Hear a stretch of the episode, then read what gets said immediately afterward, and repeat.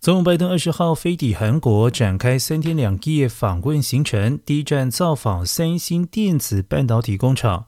参观工厂后，拜登表示，期许美韩透过技术同盟，为经济、保安领域合作做出更多努力，以维持印太地区及国际和平与繁荣。韩国总统尹锡悦则表示。拜登这次参访不止令人联想到半导体所带有的经济安保上的意义，还有韩美借由半导体实现国际概括性战略同盟的意义。而下周，拜登在结束韩国行程之后，将从乌山美军基地启程飞往日本。